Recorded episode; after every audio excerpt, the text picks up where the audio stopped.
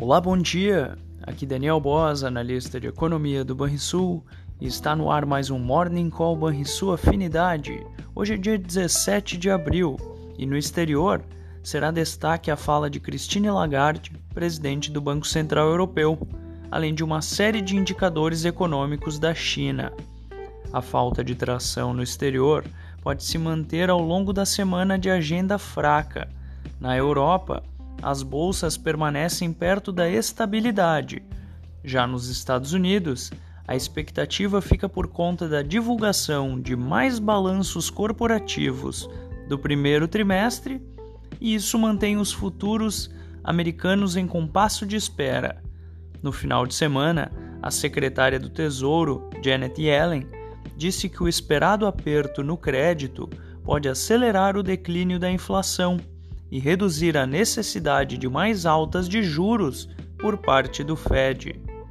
Na China, o Banco do Povo da China, que é o banco central do país, deixou algumas de suas taxas de juros inalteradas nesta segunda-feira, sugerindo que manterá congeladas as taxas de referência nos próximos dias. Essas foram as notícias internacionais. No Brasil, a chegada do texto final do arcabouço fiscal na Câmara é um dos destaques nesta segunda-feira. Em meio a uma agenda fraca no exterior e bolsas próximas da estabilidade, os mercados domésticos deverão focar nas questões internas, com a apresentação do arcabouço e a coletiva sobre o projeto de lei de diretrizes orçamentárias de 2024 no centro das atenções.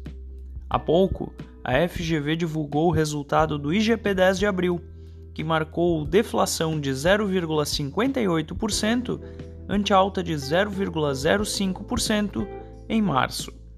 Fechamento do mercado. O dólar encerrou a sexta-feira com queda de 0,2% aos R$ 4,90.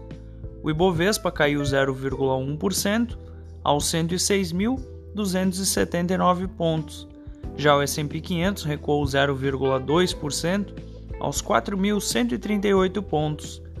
O DI futuro para janeiro de 2024 subiu 3 pontos base, a 13,19%, e o DI futuro para janeiro de 2028 subiu 9 pontos base, a 11,89%.